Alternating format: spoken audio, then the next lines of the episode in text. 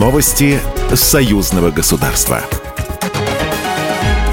Здравствуйте, в студии Екатерина Шевцова. Президент Беларуси Александр Лукашенко советует на Западе не переживать по поводу предстоящих в Беларуси учений УДКБ, которые стартуют 1 сентября. Об этом глава государства заявил, отвечая на вопросы журналистов. Нужно ли Западу рассматривать эти учения как какой-то особый сигнал, Александр Лукашенко заявил. Э, я, честно говоря, даже в детали не уникал этих учений, но э, в нынешней ситуации, чтобы не нагнетать обстановку и ситуацию, там нет такой боевой составляющей. Там будут небольшие подразделения некоторых стран ОДКБ, которые будут отрабатывать в основном штабные вопросы и тактику, и стратегию на будущее.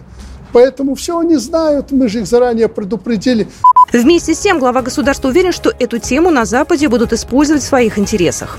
Вот там Путин с Лукашенко опять в Беларуси чего-то замыслили и чуть ли не готовят наступление на ту же несчастную Польшу. Ничего подобного.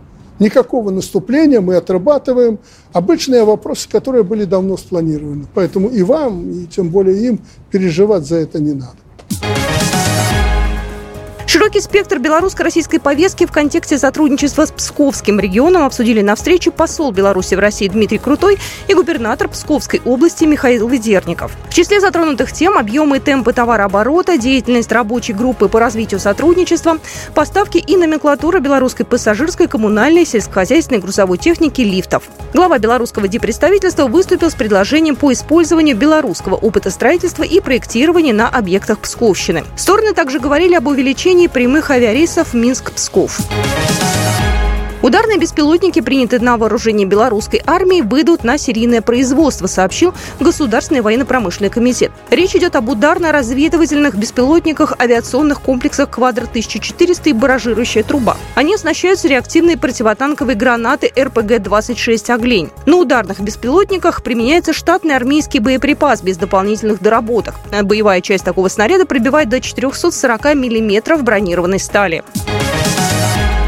До конца текущего года в России появятся два белорусских концепт-стора «До дому», передает Белта.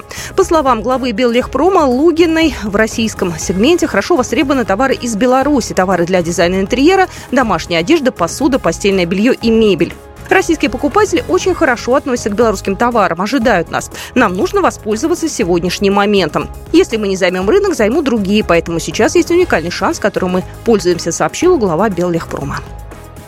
Программа произведена по заказу телерадиовещательной организации Союзного государства.